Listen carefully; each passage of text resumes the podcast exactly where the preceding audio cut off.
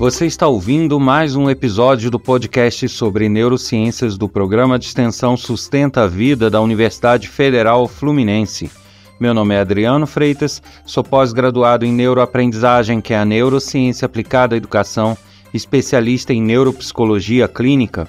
No episódio de hoje, eu vou dar uma opinião. Olá, pessoal. E no episódio de hoje eu vou adotar uma linha um pouquinho diferente do que a gente vinha fazendo nos últimos episódios. Todos estão acostumados que eu adote um tema e fale sobre esse tema com base nos conhecimentos científicos e os conhecimentos das neurociências. Na verdade, uh, os conhecimentos vão continuar embasados nas neurociências, nas ciências formais, obviamente. Porém, eu vou neste episódio iniciar uma prática que vai se repetir em alguns outros momentos, que é o de dar uma opinião. E por que isso? Eu anunciei no, no último episódio que no meu site pessoal eu abri um espaço para que as pessoas pudessem interagir, dar opiniões, questionar, falar, bater papos sobre os assuntos tratados no podcast. O espaço está lá. Quem quiser é só acessar podcast.adrianofreitas.com. É necessário um pequeno cadastro rápido, seus dados não serão distribuídos para terceiros, não vão ser mal utilizados, fiquem tranquilos. É só por uma questão de segurança para evitar que pessoas postem mensagens é, ofensivas ou que não tenham nada a ver lá.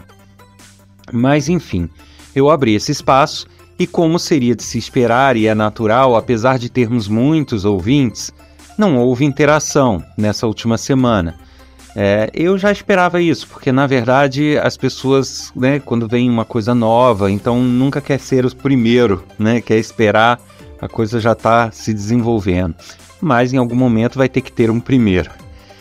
Mas justamente para provocar um pouquinho as pessoas e quem sabe puxar essa conversa, eu pensei e resolvi em alguns momentos adotar um episódio no qual eu não fale de um conceito propriamente das neurociências. Eu posso até falar para embasar a ideia, mas o episódio onde eu dei a minha opinião com base nas coisas que eu já estudei. E aí, dada a minha opinião, obviamente, eu não sou o dono da verdade, né? Essa opinião vai estar aberta a discussões, a bate-papos. Então, isso é uma provocação aos ouvintes para que acessem lá o, o nosso espaço e vamos discutir o assunto. Deem a opinião de vocês também. Vamos discutir o que concordam comigo, o que não concordam comigo. E aí a gente bate um papo gostoso e com isso vamos nos informando e aprendendo cada vez mais sobre as neurociências e o comportamento humano. Espero vocês lá no ambiente de discussões. podcast.adrianofreitas.com Aparece lá e vamos discutir, vamos bater papo.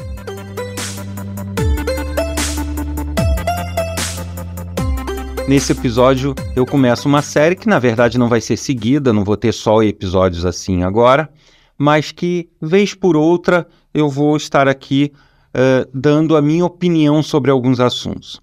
E para começar, justamente para dar margem à discussão, eu vou falar um pouquinho do que eu acho sobre a evolução humana, sobre é, o que não deu certo na humanidade. Né? Eu acho que a humanidade, infelizmente, ela está trilhando caminhos que demonstram que ela deu certo do ponto de vista científico, mas ela não deu certo do ponto de vista sociedade. Ela não deu certo do ponto de vista amor ao próximo, do ponto de vista empatia, do ponto de vista coletivo, do viver em grupo, viver em sociedade. E por que que eu falo isso? Em algum momento da, da história humana, alguns instintos humanos, eles se sobrepuseram a alguns outros.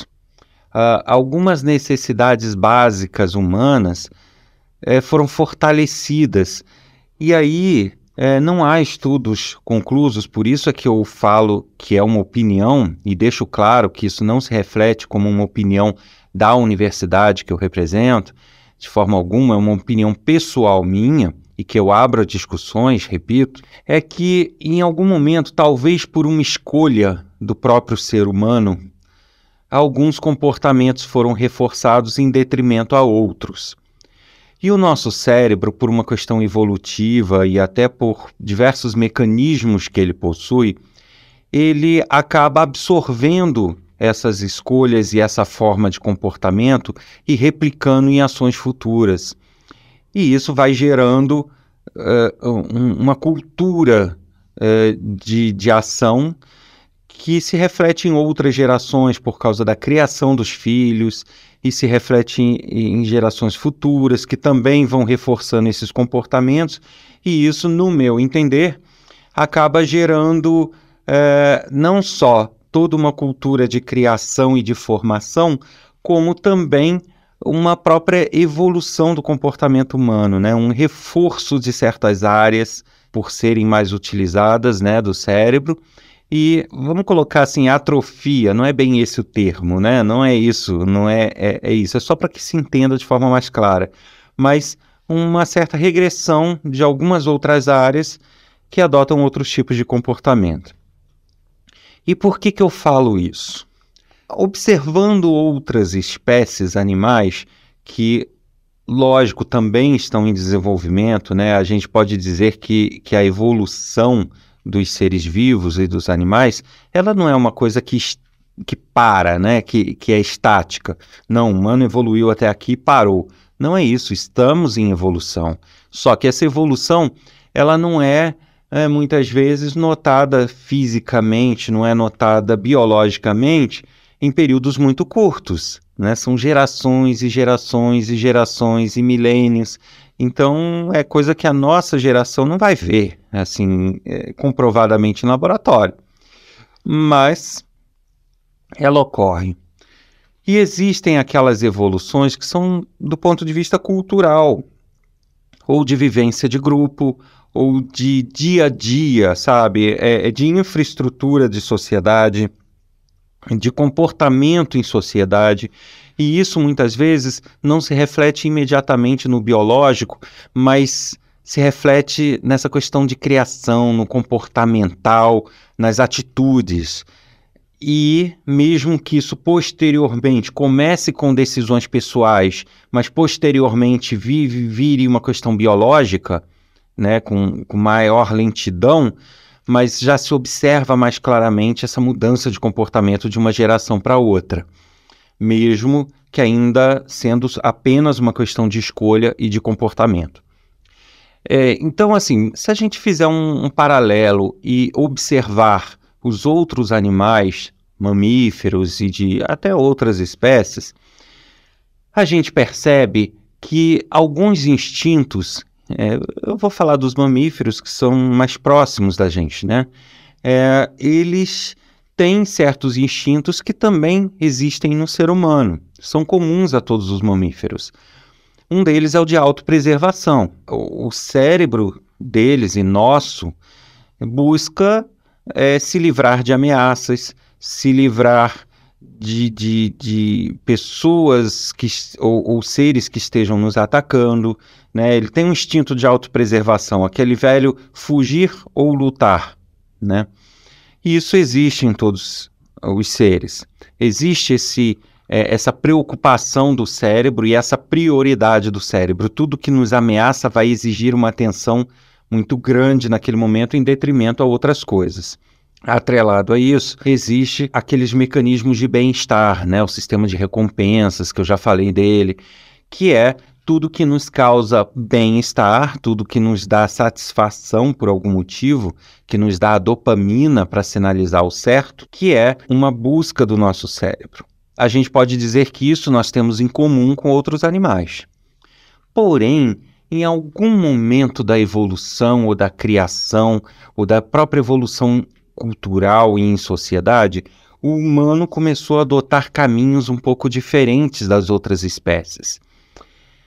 E eu falo isso, é, re, ressalto como uma opinião pessoal, pela seguinte observação.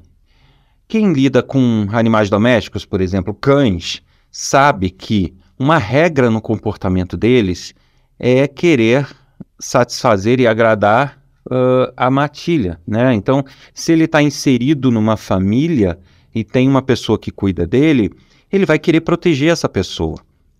E não são raras as histórias de animais que se sacrificaram ou perderam a própria vida para que pudesse defender o seu tutor. Né? Isso não é raro a gente ver, ou seja, é uma regra da espécie. Se você tem um, um, um cãozinho em casa, que você cuida dele, o alimenta e ele te vê em uma situação de real perigo, real risco, ele se sacrifica por você. Isso é uma regra da espécie. Né? É uma, uh, ele tem uh, a questão da autopreservação, mas ele tem também uma preocupação com a sociedade onde ele vive, com o núcleo onde ele vive, né? com a matilha dele. Já os humanos, a gente percebe que se distanciaram um pouco desse instinto. Né? Hoje, se a gente fizer uma, uma observação, uma pesquisa, ou o que for, vocês vão perceber que os humanos que sacrificam até a sua própria vida em função da sociedade ou em função do grupo onde ele vive é mínimo ou quase zero. É, é, virou uma questão assim de exceção.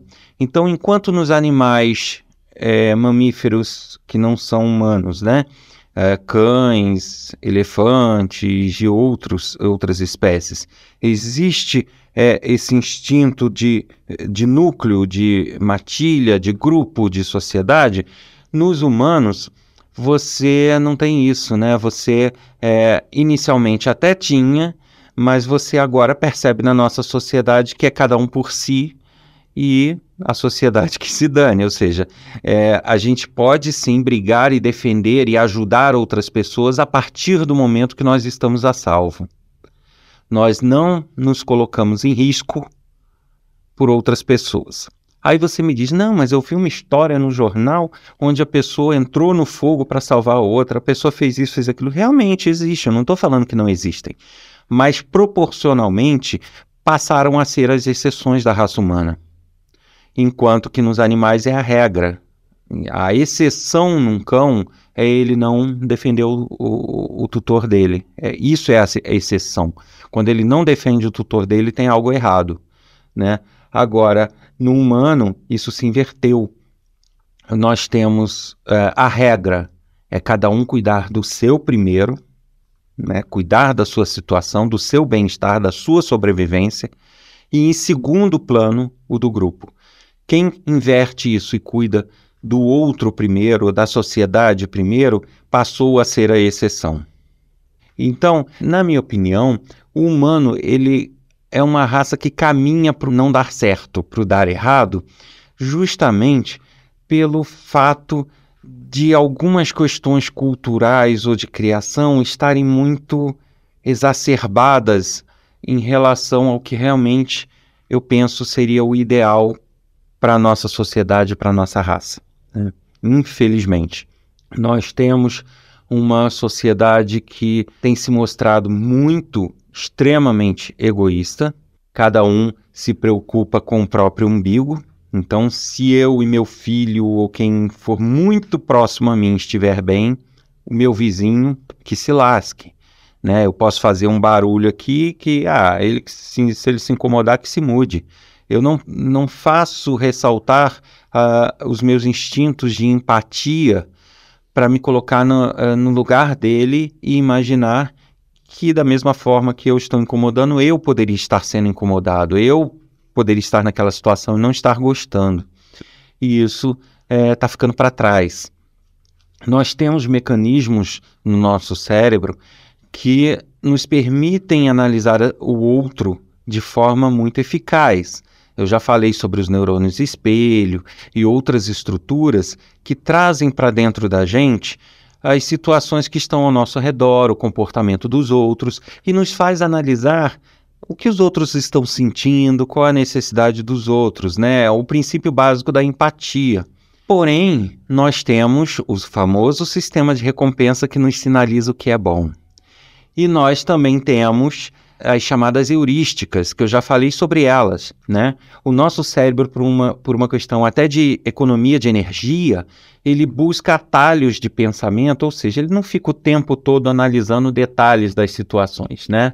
Eu já falei sobre isso lá, quem não ouviu, volta lá no episódio sobre heurísticas.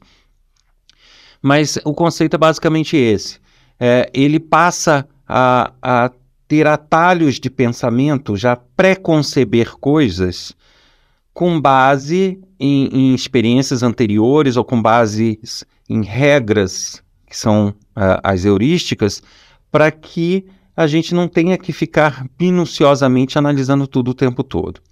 Então, se a gente tem um mecanismo de recompensa e tem essas heurísticas que é, e essa busca do cérebro em economizar processamento, sempre que ele puder fazer uma coisa de forma mais simples, mais fácil, mais cômoda, para ele é melhor e é o que ele vai adotar. E aí, onde entra a minha opinião aí? Você tem, por exemplo, pessoas que realmente são abnegadas e fazem trabalhos voluntários, doam seu tempo, doam seu conhecimento, doam até seu dinheiro para que é, é, gerem um bem-estar animal, um bem-estar ambiental, um bem-estar para outras pessoas, se doam. Porém, com o avanço da tecnologia e redes sociais, o que que passou a acontecer? A pessoa vai lá e coloca uma foto de algo que ela fez de bom. Aí aparecem as curtidas, as, aparecem os elogios, aparecem os comentários rápidos e muitas vezes rasos. E isso dispara aquele mecanismo da satisfação, da dopamina, o sistema de recompensa. E aí o cérebro começa lá no seu íntimo, né? Não é um raciocínio consciente, mas ele começa, poxa, eu estou obtendo a dopamina, estou obtendo a satisfação sem precisar de fato estar tá lá ralando. O simples fato de eu colocar uma foto ou de fazer uma colocação numa rede social me deu a, a, a satisfação que eu gostaria, me deu um, grau de dopamina satisfatório. Então, ele começa a reforçar esse comportamento em muitas situações, em detrimento à, pró à própria ação. Para algumas pessoas, começa a ser muito mais é, agradável e muito mais simples dizer que fez do que realmente ter feito. E aí a gente começa a ter ativistas de rede social, pessoas que passam ali na rua, veem um animal sendo espancado ou veem um animal numa situação deplorável e não são capazes de se mover para realmente ajudar, mas são capazes de fotografar, colocar na rede social, empurrar o problema para os outros e depois colocar que fez, que resolveu, que encaminhou o problema.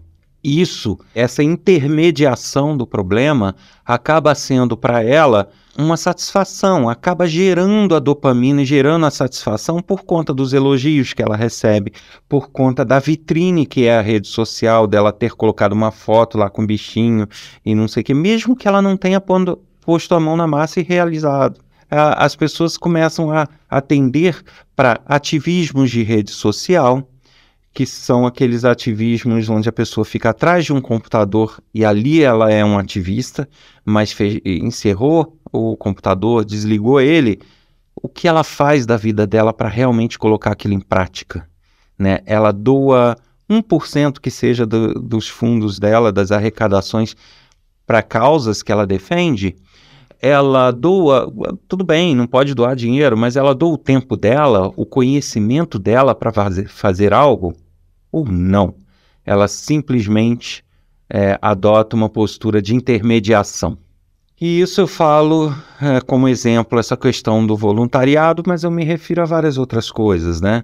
É, eu me refiro a questões simples do nosso dia a dia, onde os nossos mecanismos de empatia começam a ser abandonados em troca de uma dopamina fácil, de uma satisfação fácil e que muitas vezes é incentivada tanto nas redes sociais quanto no próprio convívio familiar em sociedade.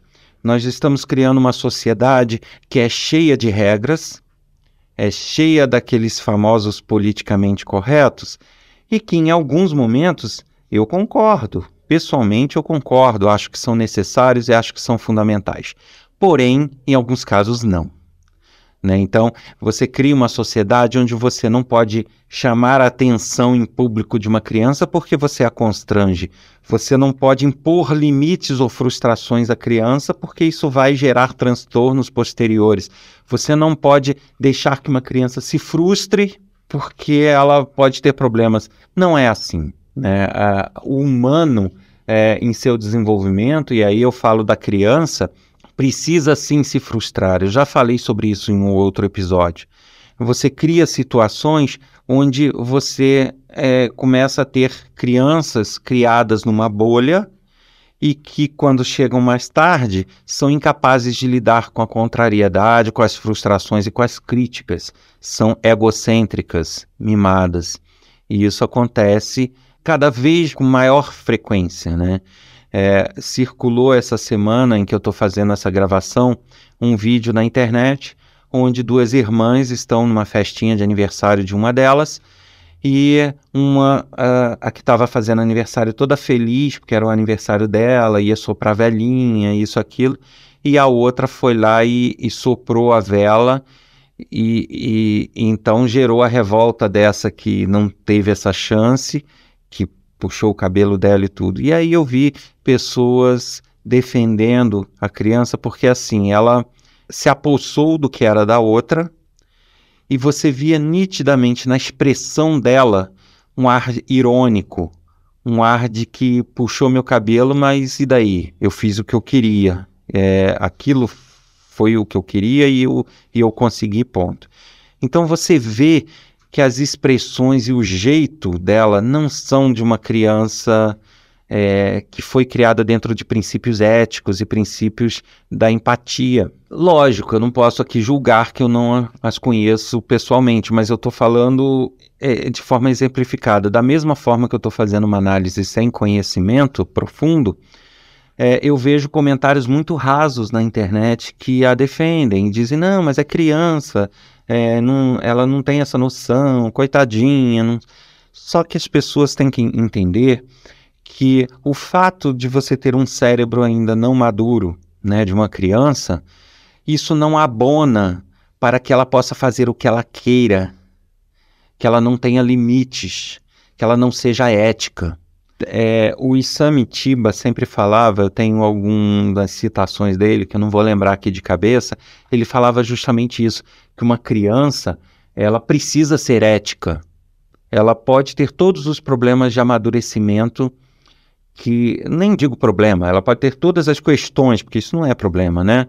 É, ela pode ter todas as questões relativas ao amadurecimento humano, à imaturidade do cérebro, que isso é natural, mas ela não pode deixar de ser ética.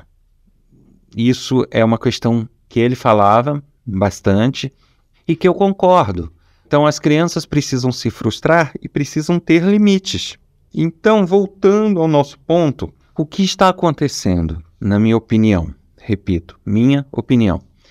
Nós temos uma sociedade que, até por essa evolução tecnológica, em que eu diria que o humano evoluiu muito e não está sabendo lidar com a sua própria evolução, a gente está criando pessoas superficiais, pessoas que eh, têm todos os mecanismos cerebrais ok, funcionais, porém o, reforço ao comportamento ou a importância de um mecanismo em detrimento ao outro está sendo moldado por uma questão cultural e uma questão de sociedade.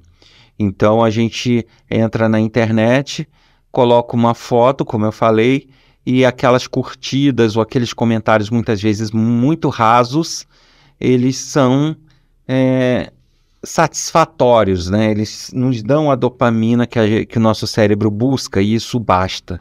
E isso está nos afastando de adotar as ações que realmente deveríamos adotar. Isso está nos afastando do calor humano, isso está nos afastando do senso de comunidade, de sociedade. Isso está nos afastando de viver enquanto um grupo, coisa que os outros mamíferos, os outros animais não têm, né? Você não vê um cão na rede social. Então, para ele, os instintos dele ainda são equilibrados e são funcionais como sempre estiveram. Porém, o ser humano, ele tem a possibilidade de escolha, e essa possibilidade de escolha está empurrando a humanidade para comportamentos egoístas, para comportamentos que realmente são muito superficiais. A rede social ela é muito legal enquanto interação, é muito boa, eu gosto, estou sempre lá. Porém, ela tem que ser vista com critério. Né? As pessoas adotam opiniões, comportamentos, defendem questões, muitas vezes sem ler.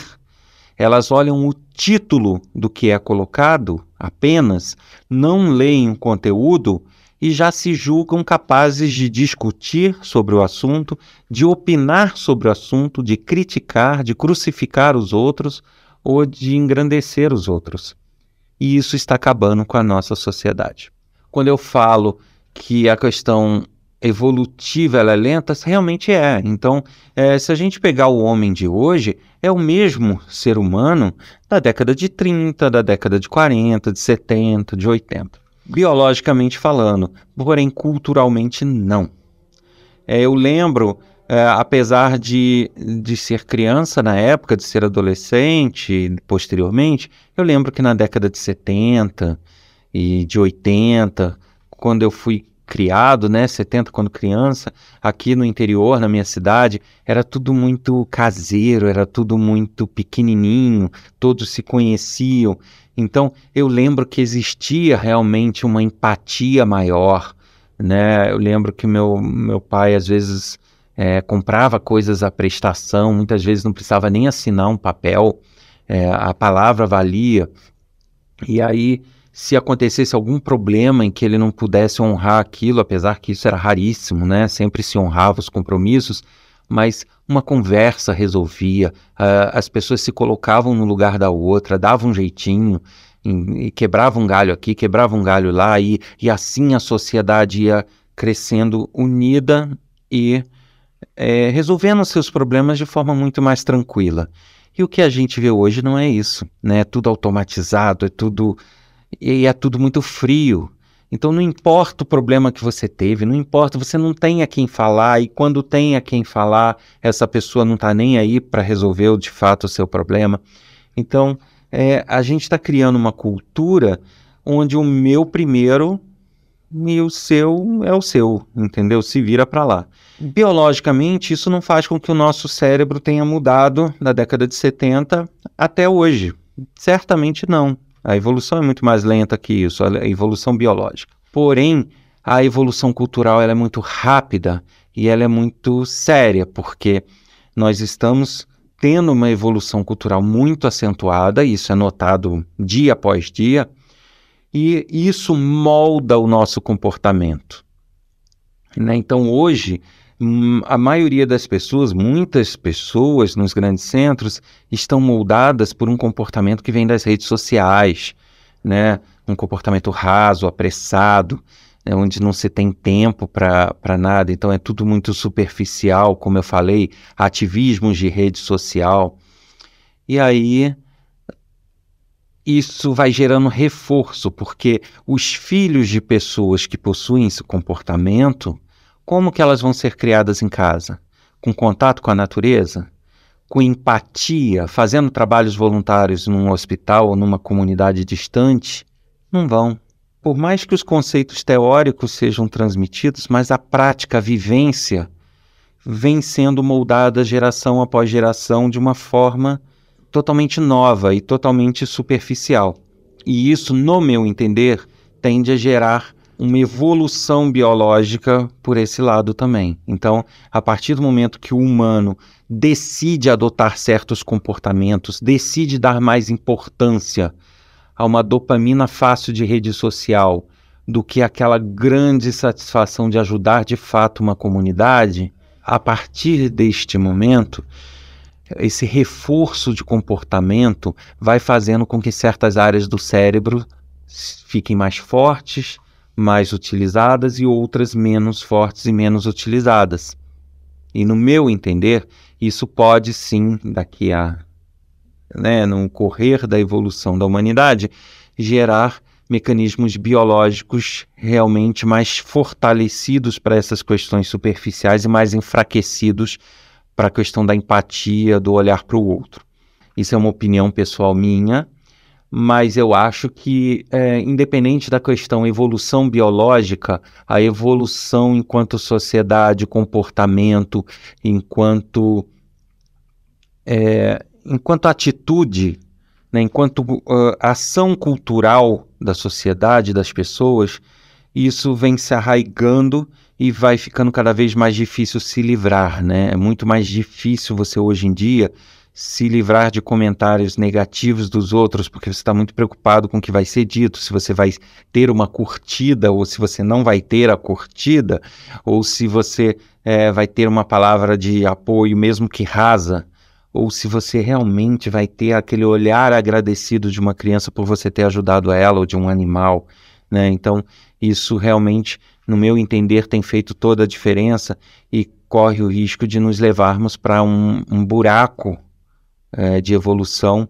que eu não acho que seja, que eu possa dizer que o ser humano deu certo. É fácil notar aí as guerras, os assaltos, as, os crimes, é, e isso cada vez mais descontrolado e as pessoas realmente se preocupando, né? É, somente com elas. É comum as pessoas hoje em dia, não, eu não vou falar isso porque senão eu vou ficar mal ah, não vou poder falar aquilo porque vão falar tal coisa de mim. Ah, eu não posso me posicionar sobre isso porque fica feio. E nisso a gente vai entrando nesses mecanismos que são criados, esses mecanismos culturais, e que vai nos levando para quê? Para uma sociedade que não fala de forma sincera, que não trata de forma franca os seus assuntos onde as pessoas usam máscaras o tempo todo e não podem ser elas mesmas. Porque se elas derem uma opinião com o coração, uma opinião do que ela realmente acha, ela é apedrejada e criticada porque ela não segue esse padrão cultural que tem se criado. Então a minha opinião é essa, que o humano é uma raça que caminha para não dar certo e que pode é, correr o sério risco de ter esses comportamentos que hoje são apenas questões culturais reforçadas de forma biológica.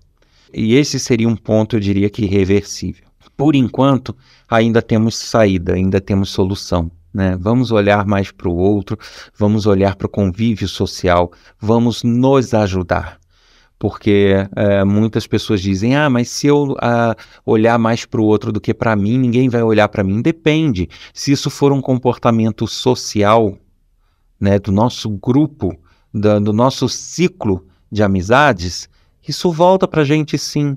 Se isso for sincero e for um comportamento de grupo, um comportamento cultural, eu vou me preocupar com o outro, mas quando eu estiver em maus lençóis, alguém vai olhar para mim sim. Só que tem que ser uma mudança cultural, uma mudança da sociedade, uma mudança de criação dos nossos filhos. E isso é que realmente é difícil de gerar. Né? Um grande exemplo está sendo essa pandemia, é, nesse momento que o episódio é gravado, onde a gente observa realmente isso, né? É, as pessoas, ah, eu não sou do grupo de risco, eu não, porque falaram inicialmente, não, grupo de risco são idosos, pessoas imunossuprimidas, é, tem os grupos de risco. Ah, eu não sou idoso, eu não tenho doença, dane-se.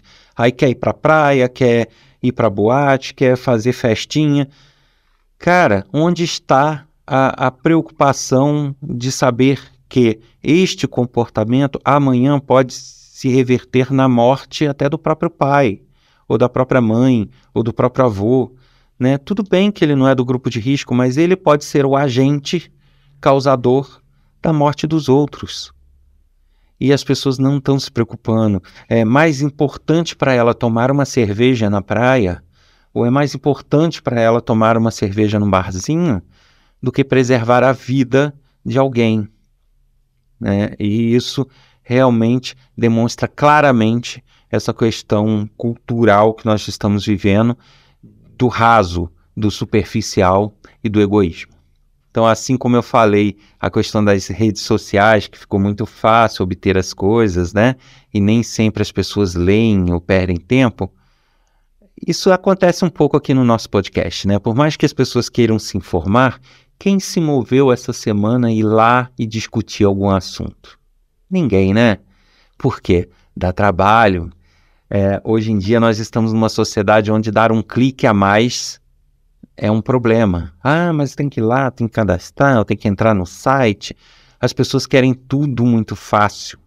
Então, é, essa questão das redes sociais, de ter as curtidas, também se reflete nisso, em não querer ter trabalho com nada. Em, em um clique a mais já é um problema. Então, vamos fazer uma forcinha, vamos mudar e vamos começar por aí, né? Vamos discutir, vamos nos conscientizar, vamos bater papo. E para isso já existe um espaço lá todo disponível para que vocês possam discutir até o assunto desse episódio mesmo. Basta acessar podcast.adrianofreitas.com.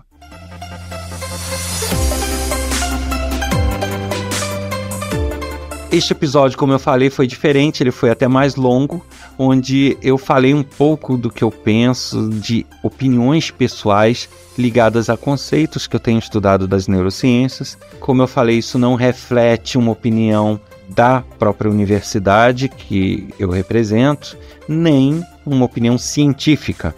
Existem conceitos científicos envolvidos e citados, porém, eu ressalto que o episódio tratou-se de opiniões pessoais minhas e que eu abro para discussão.